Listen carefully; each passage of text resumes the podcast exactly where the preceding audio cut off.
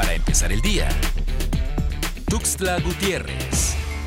Con 10 votos a favor, la Suprema Corte de Justicia de la Nación le dará razón a Oaxaca y Chiapas regresa 160 mil hectáreas de selva de Chimalapas durante el gobierno de Juan Sabines. El Congreso de Chiapas creó ilegalmente el municipio Belisario Domínguez. En tanto, el gobierno de Chiapas fija su postura respecto al caso de los Chimalapas. Afirma que buscará una solución armoniosa para evitar violencia e ingobernabilidad.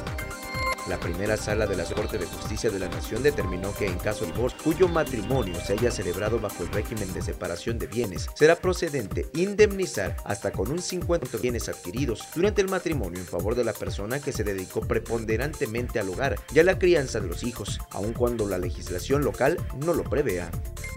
Oscar Takeshi López Moreno, hijo del periodista Freddy López Arevalo, asesinado el 28 de octubre en su domicilio, sostuvo que no hay avances en la investigación del asesinato de su padre. En una reunión con periodistas chiapanecos afirmó que la línea de investigación está enfocada al ejercicio periodístico de su padre. Además refirió que su firma fue crítica, al grado que no podría señalar a una persona como el autor intelectual del homicidio.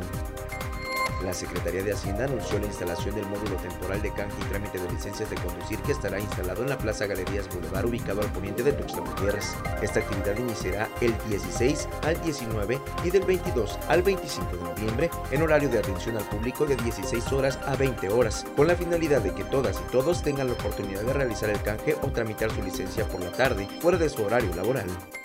El informe diario sobre la incidencia de COVID-19 en la entidad arroja que en las últimas horas se confirmaron 11 contagios en 8 municipios, sin notificarse de funciones, con lo que se cumplen 12 días sin muertes por esta enfermedad, da a conocer la Secretaría de Salud Estatal. Para empezar el día, Tuxtla Gutiérrez.